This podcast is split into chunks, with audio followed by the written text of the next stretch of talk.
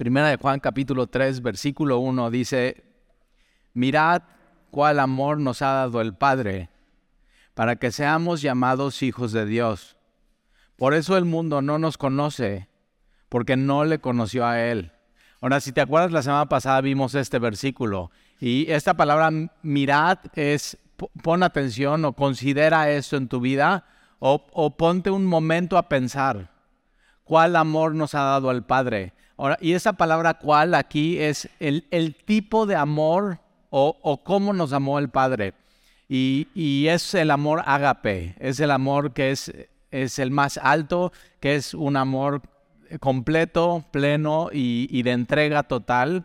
Y, vamos a ver en este capítulo cómo es ese amor de Dios para, para nosotros. Entonces, eh, durante este estudio vas a Vamos a considerar juntos cuál amor nos ha dado el Padre para que seamos llamados hijos de Dios. Esta palabra aquí, hijos, eh, es, es, la palabra eh, tecnon, que tiene que ver con, con niños eh, recién nacidos o niños engendrados. Y eso somos, somos engendrados de Dios, somos nacidos de Dios.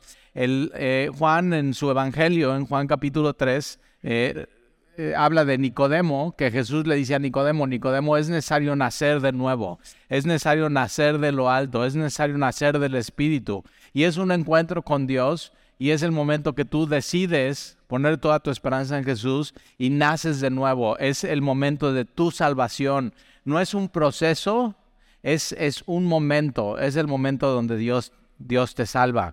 Y Jesús le dice a Nicodemo, eh, es necesario nacer de nuevo para para ver el reino de los cielos. O sea, si tú no naces de nuevo, ni siquiera puedes considerar, no puedes ver, no puedes entender, hacer nada acerca de Dios.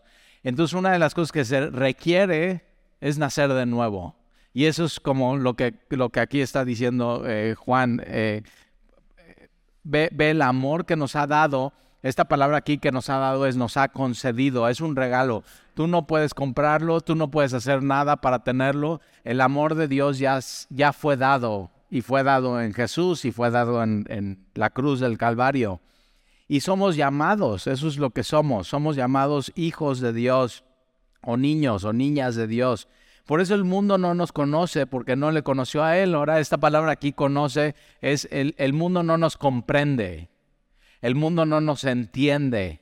Ahora, no sé si te ha pasado alguna vez que eh, estás platicando con tus amigos o familiares que no conocen a Dios y quieres hablar algo de Dios y simplemente no te entienden. O sea, es como, como si les hablaras completamente en otro idioma o, eh, o sea, metes en tu conversación acerca de Dios y Jesús o lo que Dios está haciendo en tu vida y así como, ah, sí, sí, sí, ya, lo que sigue. O sea, eso, e, y es eso, el cristiano en este mundo que no considera a Dios, acuérdate que el mundo es cosmos, es la palabra cosmos, es, es, es, es una, una cosmovisión que no considera a Dios, es una cosmovisión secular, que es, una cosmovisión que no tiene a Dios y no entiende, a Dios en su vida y no quiere tener nada que ver con Dios. Y cuando tú hablas con gente del mundo, simplemente eres incomprendido. O sea, no, no te quieren entender, no les interesa nada acerca de Dios. Y entonces los cristianos sí somos eso, somos como que los incomprendidos en este mundo. O sea, como que no, eh, no nos entienden o no nos comprenden cuando hablamos acerca de las cosas espirituales. Y, en la Biblia dice eso, que el hombre natural no entiende las cosas espirituales. O sea, el hombre que no tiene a Dios no, no entiende las cosas espirituales. Entonces, a nosotros que somos hijos de Dios, ahora el mundo no entiende eso. El, el mundo como que piensa que todos somos hijos de Dios. Y la Biblia no enseña eso. O sea, todos somos creación de Dios, pero somos hijos de Dios cuando nacemos de nuevo y somos engendrados espiritualmente de Él. Y entonces eh, el mundo no nos conoce. ¿Por qué? Porque no le conoce a Él. O sea, no quiere tener nada que ver con Él. Entonces no, no, entienden, no comprenden las cosas de Dios, no entienden las cosas de Dios y entonces no nos pueden entender a nosotros. Entonces como cuando te sientas así medio, como que no embonas en este mundo, vas por buen camino. O sea, no, no quieras embonar en este mundo, no, quiera, no quieras que este mundo entienda las cosas acerca de Dios cuando han decidido no entender eh, y no querer conocer a Dios. Eh, pero pero ve, ve, el amor que nos ha dado el Padre para que seamos llamados, tú y yo, y podamos entender y podemos conocer acerca de las cosas espirituales y las cosas de Dios. Versículo 2. Amados. Ahora, eh, eh, Juan quiere que te recuerdes eso, que eres, como hijo de Dios, eres amado por Dios. Ya, o sea, con, eso tienes en tu vida. No necesitas encontrar o buscar o, o, o tener el amor que el mundo propone o quiere dar, porque ya eres amado por Dios. Y eso es, eso es suficiente. Entonces, amados, ahora somos hijos de Dios. Fíjate cómo en dos versículos dice, ve, el amor que te ha dado el Padre para que seas llamado hijo de Dios. Amado, eres hijo de Dios. O sea, recuerda esa verdad en tu vida y, que, y, es eso. Tú y yo somos hijos de Dios. Es nuestra identidad. O sea, eso somos. Lo que tú haces no, eres, no es lo que eres.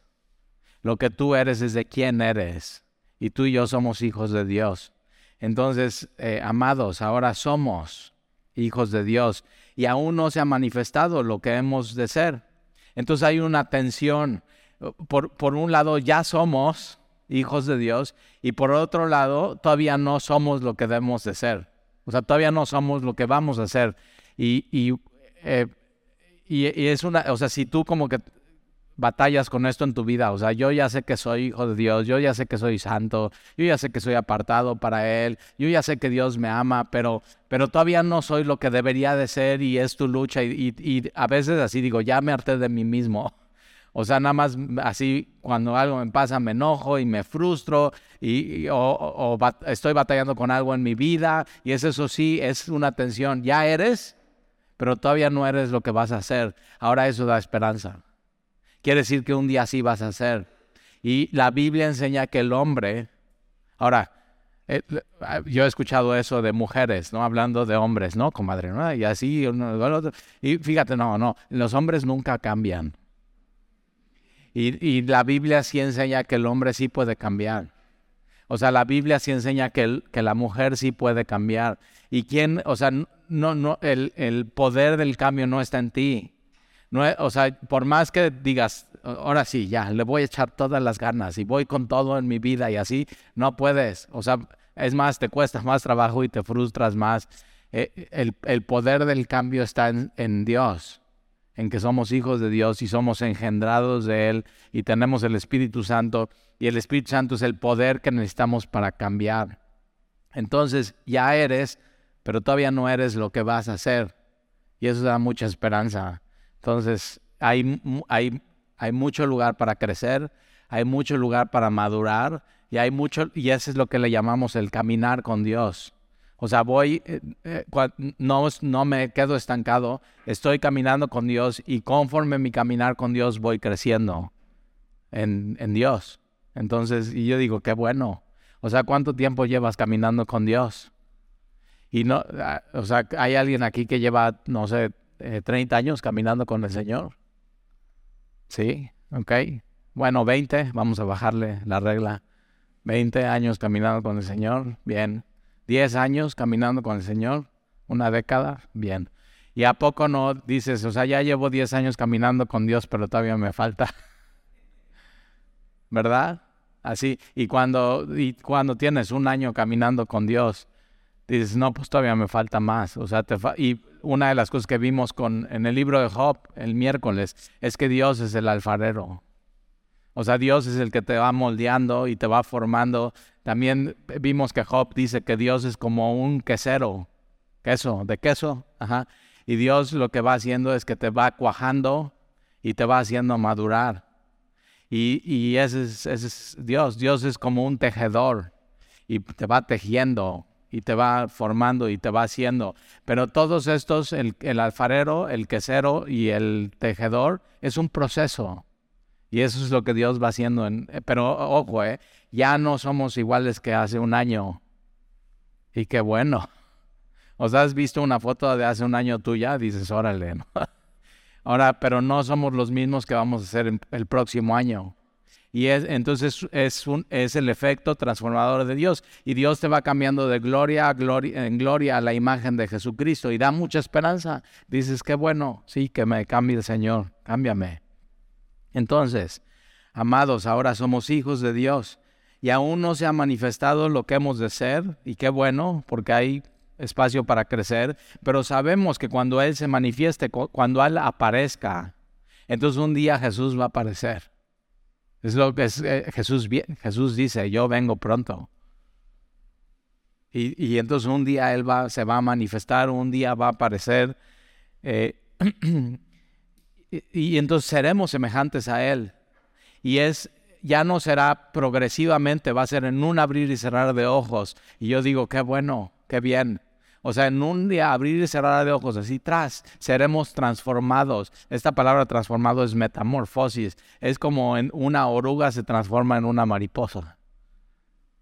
Y nunca así dices, o sea, yo necesito eso, ser transformado. Y ya un día seremos transformados en un abrir y cerrar, cerrar de ojos y seremos semejantes a Él.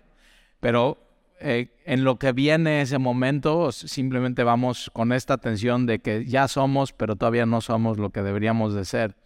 Entonces, cuando Él se manifieste, seremos semejante a Él porque le veremos. Le veremos. Entonces, un día vamos a, a estar frente a Él y vamos a ver vamos a verlo cara a cara y vamos a ver sus ojos. Ahora yo quiero que cuando esté frente a Él, cara a cara con Él, y Él me vea los ojos, yo no tenga nada de qué avergonzarme.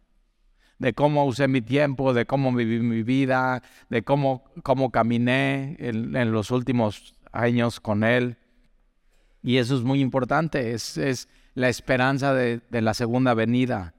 Entonces, eh, seremos semejantes a Él porque le veremos tal como Él es. Hoy, hoy en día no le vemos tal como en él, eh, él es. Y Corintios dice que hoy le vemos como espejo, o sea, como, como estamos tratando de ver, pero no vemos bien, no vemos claramente. Estamos, o sea, vamos a la palabra, tratamos, pero un día ya le vamos a ver. Y todas tus dudas acerca de Él van a desaparecer. O sea, ya va a ser completamente claro quién es Él y quién eres tú en Él. Eh, y, es una esperanza que, todo el cristiano tiene que tener, un día verle cara a cara a Él. Versículo 3. y todo aquel que tiene esta esperanza, ¿cuál?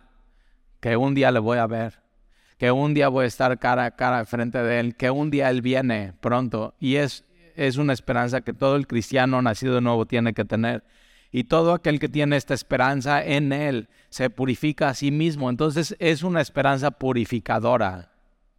Y eso es lo que hay que tener. ¿Por qué es una esperanza purificadora? Porque si tú sabes que un día le vas a ver cara a cara, eso purifica tu vida. Porque ¿cómo tengo que estar viviendo si un día voy a estar frente a Él? Y yo cuando esté frente a Él no quiero apenarme, no quiero avergonzarme, no quiero que nada, o sea, que, que nada o sea, que nada ponga un, un espacio entre él y yo. Y es, esa es la esperanza que tú y yo necesitamos. Entonces se purifica a sí mismo, así como Él es puro. Todo aquel que comete pecado, ahora esta palabra aquí, comete pecado, es que se, se comporta con un estilo de vida pecaminoso. O sea, todo aquel que su vida está marcada por el pecado que lo practica, que lo ama, que lo abraza, que lo hace, que lo busca, que lo desea. Entonces, eh, no es que no es todo aquel que peca, porque todo el cristiano peca, pero aquí es un, todo aquel que su vida está marcada por el pecado, infringe también la ley, pues el pecado es infracción de la ley. Y sabéis que Él apareció para quitar nuestros pecados. Jesús vino a este mundo y fue a la cruz para quitar por completo nuestros pecados. Es, uno de los beneficios de Jesús en la cruz. Y esta palabra quitar tiene un aspecto como que llega, los toma de ti con violencia, los quita, los clava en la cruz para nunca más ponerlos enfrente de ti. O sea, cuando Dios te perdona, te perdona por completo y no es para de pronto eh, hacértelo o ponértelo una vez más en tu cara y decirte, ve, acuérdate de eso, sino, o sea, ya nunca más perdonado. ¿Por qué? Porque Él ya pagó en la cruz. Él ya eh, pagó el precio.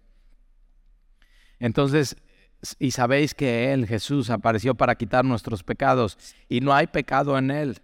Todo aquel que permanece en Él no peca. Aquí está la clave para no pecar. Permanecer en Jesús. Ahora, ¿cómo, se ve un hombre o una mujer que permanece en Jesús?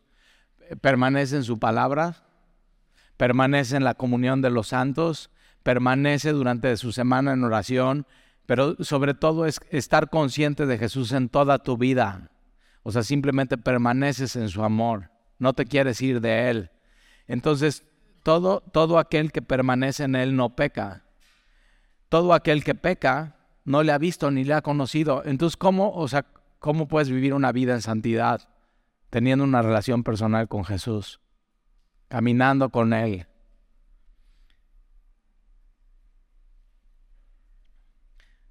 Todo aquel que permanece en Él no peca. Todo aquel que peca no le ha visto ni le ha conocido. Hijitos, nadie os engañe. El que hace justicia es justo como Él es justo. Ahora, ¿por qué, ¿por qué vivimos una vida en santidad? ¿Por qué? Porque somos de Él, fuimos engendrados de Él y Él es justo y entonces nosotros somos justos como Él es eso es muy importante. Entonces, que nadie os engañe, el que hace justicia es justo como Él es justo, el que practica el pecado es del diablo, eso se oye muy fuerte. Entonces, el que vive una vida marcada por, por un estilo de vida pecaminoso, dice, es, es del diablo.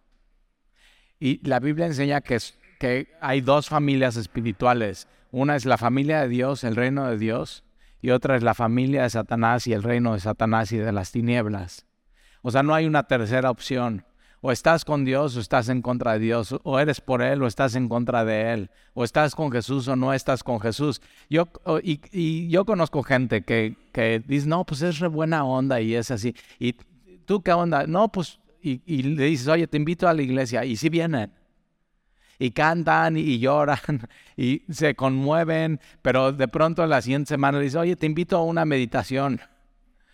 Es budista, padrísimo, y van y meditan y se meten y todo. Es, son gente como que de mente muy abierta. O sea, lo que. Y, ah, y el siguiente fin de semana, no, pues te invito a la Sierra Tarahumada y, nos, y Peyote. Y órale. O sea, o sea simplemente. O sea, mente muy abierta y de todo. Y, y qué y muy buena onda y muy acá y muy alivianado y muy cool y, y, o eres de Dios o no eres de Dios.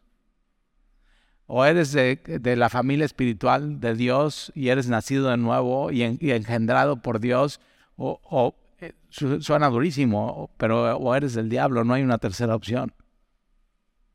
Y tiene que ver con identidad, de quién eres, en dónde está tu lealtad. Y, eso es simplemente lo que enseña la Biblia. El que practica el pecado es del diablo, porque el diablo peca desde el principio y no ha dejado de hacerlo y, siempre ha sido así. Para esto apareció el Hijo de Dios, para, esto para eso vino Jesús y vino a la cruz para deshacer las obras del diablo. Esta palabra aquí deshacer es desatar por completo el trabajo del diablo en tu vida. Por eso un cristiano no tiene que atar y desatar y hacer y echar fuera. ¿Por qué? Porque en la cruz del Calvario ya fue, o sea, fue desatado por completo las obras del diablo en tu vida. El diablo ya no tiene nada que ver contigo porque antes eras de él y ahora Dios te compró y ahora eres suyo. Y, estás en su mano y nada te puede separar de su amor, nada te puede separar de él. Ya eres parte de, de su familia. Entonces, para esto apareció el Hijo de Dios, para deshacer o desatar las obras del diablo. Todo aquel que es nacido de Dios, que es nacido de nuevo, que es engendrado de Dios, no practica el pecado. no dice que no peca, ¿eh? Dice no practica el pecado. O sea, no es fan del pecado, no, no practica el pecado, no, no, no busca el pecado, no está entretenido por el pecado, simplemente eh, el que es nacido de Dios no practica el pecado porque la simiente de Dios permanece en él. Esta palabra aquí simiente es semilla. Porque la semilla, tú estabas muerto. Pero el Evangelio y Dios y su simiente, su semilla, vino a tu vida y eso es lo que te dio vida a ti. Es, eso es nacer de nuevo, nacer de lo alto. Entonces, muerto, viene Dios a tu vida, lo recibes, pones tu fe en Jesucristo y esa semilla que es Dios mismo en tu vida, te da vida. Eso es muy importante, es, es, es un momento, es el momento de la salvación y es, es la semilla de Dios en tu vida. Entonces la semilla de Dios permanece en él y no puede pecar. ¿Por qué? Porque, porque ya fuiste engendrado de él. Y entonces no puedes pecar porque Dios no te va a dejar. Porque Dios te da convicción de pecado. Porque, porque pecas y ya no... Ya, o sea, Dios no te hace sentir cómodo. Dios te incomoda. Como que dices, eso ya no va. Ya no va en mi vida. Y, y eso es lo que pasa ya. Dios no Simplemente Dios ya no te deja. Cuando eres nacido de nuevo, cuando naces de lo alto, como que dices, eso ya no va con mi nueva identidad. Entonces, y no puede pecar porque es nacido de Dios. Entonces, la evidencia de alguien que ha nacido de nuevo es que ya no practica el pecado y cuando peca ya se incomoda, o sea, ya no va como que dices, oye, como que decir estos chistes o comportarte de esta manera ya no va con mí, con lo que soy ahora. Ahora soy de Dios. Y, simplemente Dios te empieza a cambiar y Dios lo hace. Es, el Espíritu Santo y su simiente viviendo en tu vida. Versículo 10. En esto es manifestado los hijos de Dios y los hijos del diablo. solamente dos opciones, hijos de Dios, hijos del diablo. Todo aquel que no hace justicia y que no ama a su hermano no es de Dios. Entonces, si tú no estás caminando en santidad y vives una vida pecaminosa, o si tú odias, aborreces a tu hermano, no eres de Dios. Eso es tremendo. Entonces, la, evidencia que alguien ya nació de nuevo es santidad y amor. Dos cosas. Santidad y amor. Porque si odias a tu hermano, no amas a tu hermano, no eres de Dios. Versículo 11. Porque este es el mensaje que habéis oído desde el principio y no ha cambiado, que os améis, que, nos, que os amemos los unos a los otros. Entonces otra vez el amor. Versículo 12. no como Caín. Y, nos lleva hasta Génesis, el, apóstol Juan, y Caín es hijo de Adán y de Eva. Entonces, y, y y, no como Caín, que era del maligno. Fíjate cómo no dice que era maligno. Era del maligno.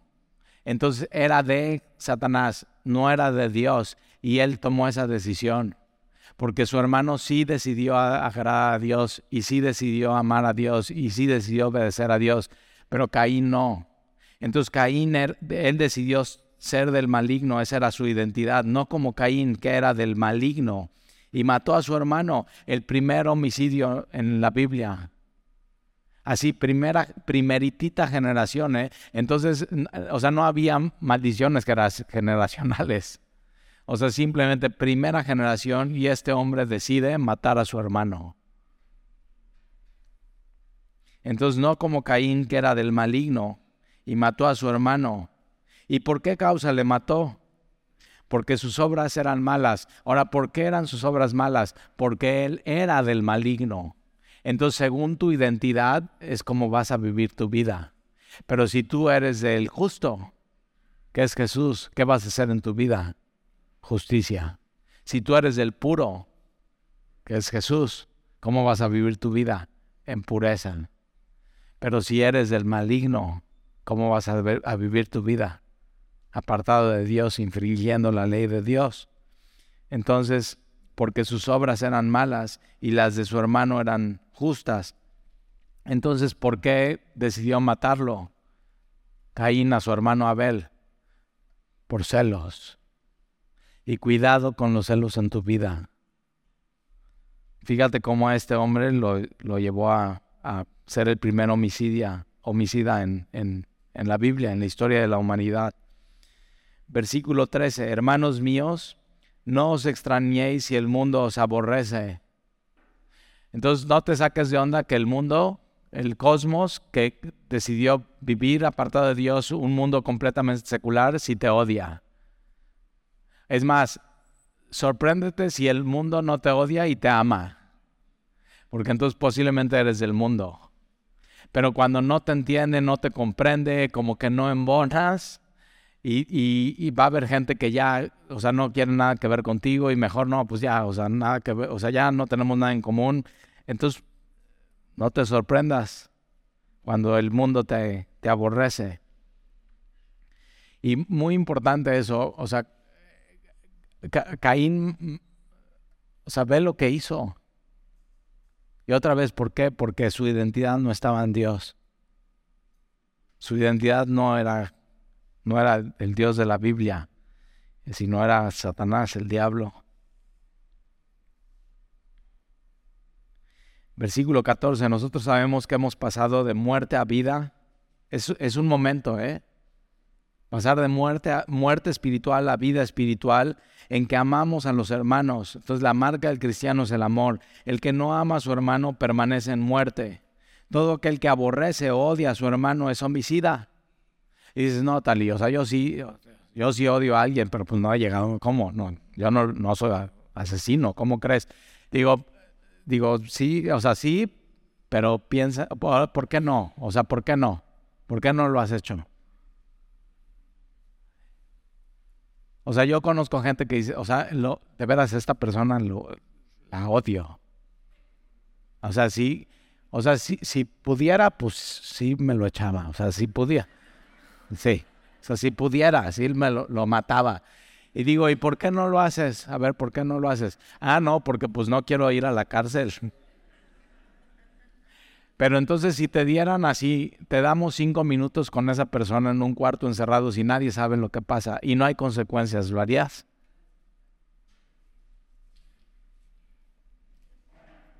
Y otra vez es, tiene que ver con el asunto en el corazón.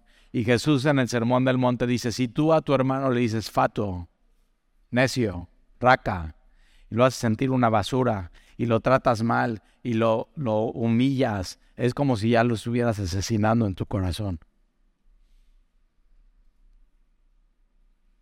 O sea, hay gente que ha, ha vivido humillación y violencia verbal y no física y, y eso les hace sentir muertos por dentro. Y, ve lo que puede hacer una, una relación que no tiene a Dios en su vida. Entonces, de, otra vez de quién somos. Nosotros sabemos que hemos pasado de muerte a vida en que amamos a los hermanos. El que no ama a su hermano permanece en muerte y todo aquel que aborrece a su hermano es homicida, como Caín. Y sabéis que ningún homicida tiene vida eterna permanente en él. En esto, hemos conocido el amor, en que Él puso su vida por nosotros, Jesús. Él puso su vida por nosotros. Él, Jesús dice eso, a mí nadie me quita la vida, sino yo la pongo. Y en la cruz eso hace.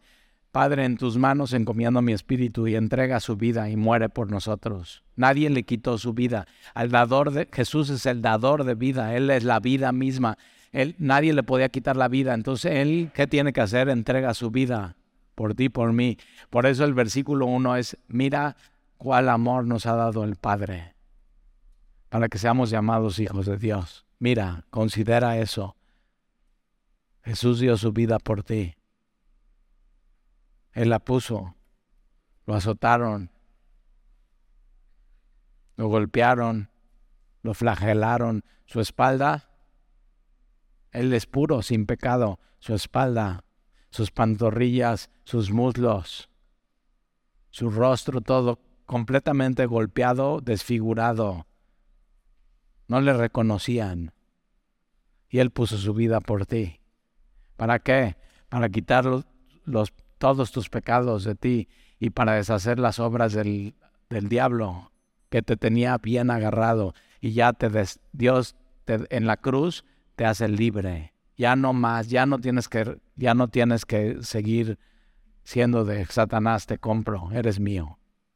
Mirad cuál amor nos ha dado el Padre para que seamos llamados hijos de Dios. Por eso el mundo no nos conoce, porque no le conoce a Él. Entonces, en esto hemos conocido el amor en que Él puso su vida por nosotros. Este es el amor ágape. También nosotros debemos poner nuestra vida por los hermanos. Entonces, una, tres marcas del, verdadero cristiano nacido nuevo. Número uno es santidad. Número dos, amas a tu hermano. Número tres, una vida eh, no enfocada en ti, sino enfocada en los demás. ¿Cómo, ¿Cómo puedes servir a los demás? ¿Cómo puedes amar a los demás? ¿Cómo puedes ayudar a los demás? Eh, esa es la vida completa, esa es la vida plena, ese es, el reflejo del amor de Dios en tu vida. Entonces nosotros debemos poner nuestra vida por los hermanos, pero el que tiene bienes en este mundo y ve a su hermano tener necesidad y cierra contra él su corazón, cuidado con cerrar tu corazón. O sea, alguien viene y necesito ayuda y cierras, azotas la puerta en vez de abrirla. Dios ya cambió tu corazón. Entonces el que tiene bienes de este mundo y ve a su hermano tener necesidad y cierra contra él su corazón, ¿cómo mora el amor de Dios en él? Hijitos míos, no amemos de palabra ni de lengua, sino de hecho y en verdad.